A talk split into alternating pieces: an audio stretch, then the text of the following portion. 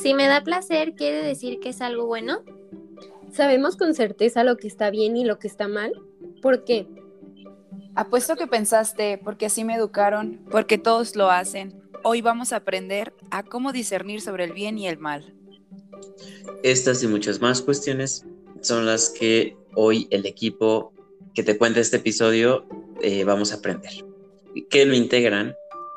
Estefanía Sánchez, Melissa Barajas, Columba Michel y tu servidor Francisco Elizalde. Pues muy bien, sin más preámbulos, empecemos con lo más básico, que son los deseos del hombre. Cuéntanos, Meli. Bueno, pues como todos sabemos, el hombre tiene deseos. El deseo más profundo de su corazón es el deseo de ser feliz, que este corresponde al fin último del hombre. Bueno, en cada una de sus acciones, en el fondo lo que se busca es esta plenitud a la que estamos llamadas. Y dime, Steffi, ¿qué, ¿qué me puedes decir tú o mencionar de estas acciones? El problema es que no todas nuestras acciones nos encaminan a esa felicidad o plenitud de la que nos hablabas, Meli. En el día a día tomamos decisiones y debemos elegir entre varias opciones. Muchas veces podemos ver un bien en nuestras acciones, sin embargo, no siempre estas acciones son buenas objetivamente. Mm, las acciones que en el fondo son buenas en sí mismas nos van a ayudar a sentirnos plenos. Y ojo, la plenitud no es lo mismo que un placer momentáneo. El placer tiene una duración corta y tenemos una satisfacción a corto plazo. Por otro lado, la plenitud se puede sentir en un mediano o inclusive en un largo plazo. Ahora, otro punto clave es reconocer que como seres humanos tenemos una inclinación natural al bien y por tanto a elegir el bien antes que el mal. La pregunta es, ¿realmente podemos distinguir entre el bien y el mal objetivamente? La respuesta es que sí. Y no podemos negar que desde que tenemos uso de razón, tenemos una voz interna que nos ayuda a discernir lo que es bueno y lo que es malo. Y nosotros con nuestra libertad decidimos qué acción elegir. A esa voz le llamamos conciencia.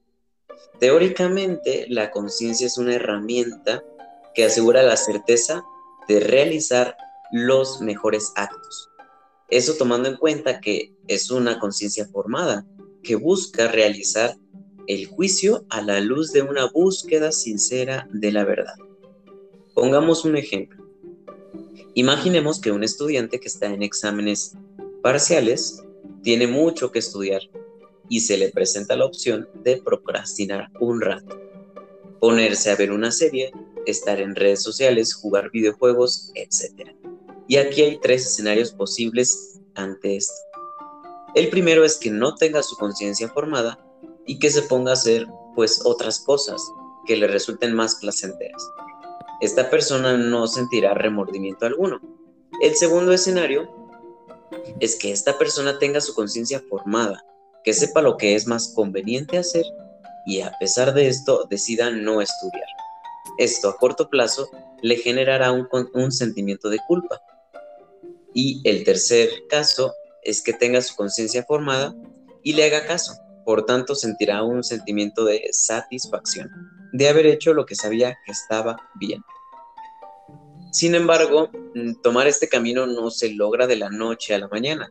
Y así como vas al gym y ejercitas tu cuerpo, la conciencia también necesita fortalecerse para que justo en esos momentos de confusión puedas tomar la mejor decisión, una acción buena. Así que cuéntanos, Colu. Cuéntanos, Meli, ¿Cómo podemos entrenar nuestra conciencia? Bueno, pues bien, como mencionabas, la conciencia necesita ser ejercitada, ¿no? Y vamos a hablar justo de los medios para la formación de la conciencia, los cuales pues nos van a ayudar a cometer el menor número de errores en nuestro actuar. Asimismo, pues estos serán una guía para llegar a esa felicidad que tanto deseamos, ¿no? Sintiéndonos en paz en cada una de nuestras áreas que conforman nuestro ser persona. Pero bueno, hablemos ahora sí de los diversos puntos o medios que nos ayudan a formar esta conciencia. El primero, pues, es el ejercicio de, de las virtudes. Y bueno, seguramente te preguntarás a qué me refiero cuando hablo de virtudes. Pues más que nada es actuar de tal manera que encontremos el punto medio entre la conciencia laxa y rigurosa. Pues la conciencia laxa es aquella que juzga aquellos actos malos como pues no tan malos o que los minimiza. Y la conciencia rigurosa pues es la que considera grave lo que es leve. Eh, por lo tanto, pues podríamos concluir que el actuar virtuoso corresponde a encontrar este punto medio entre ambas conciencias. Algo que también influye demasiado es la comunidad, es decir, los amigos, las relaciones interpersonales que tenemos, los padres de familia, el entorno en el que nos desarrollamos, que son quienes nos ayudan a formar esto, ¿no? Lo podemos ver este, en decisiones muy simples que influyen, como por ejemplo el que vestido usar cuando voy a una fiesta, el qué zapatos ponerme, etcétera, o ya situaciones más complejas de cuando el amigo influye en esta decisión de a lo mejor tomar más estamos a nuestro límite, ¿no?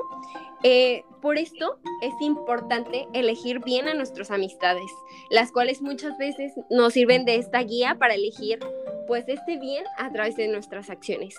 Y por otro lado tenemos el conocimiento de la ley, que pues si eres creyente o de alguna otra religión, existen algunas herramientas que te ayudarán a llegar pues a, la formación de la conciencia, ¿no? Que son los sacramentos y la oración.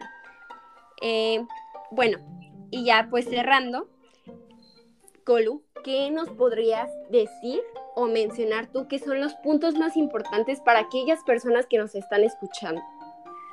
Bueno, pues sí, Meli, pues recapitulando todo esto que hablamos, entonces hay que educar a la conciencia, pero es decir, educar una conciencia recta que sabe hacia dónde va y que es la verdad para discernir entre el bien y el mal.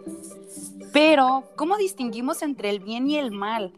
Tenemos esta herramienta llamada conciencia, la cual muchas veces suele tener deformaciones y como comentaban, estas deformaciones son la conciencia laxa y la conciencia rigurosa, pero podemos formar nuestra conciencia para que tengamos un juicio objetivo como mencionó Meli, llegar al deseo profundo de ser feliz a través de los medios para a través de los medios. ¿Y cuáles son estos medios?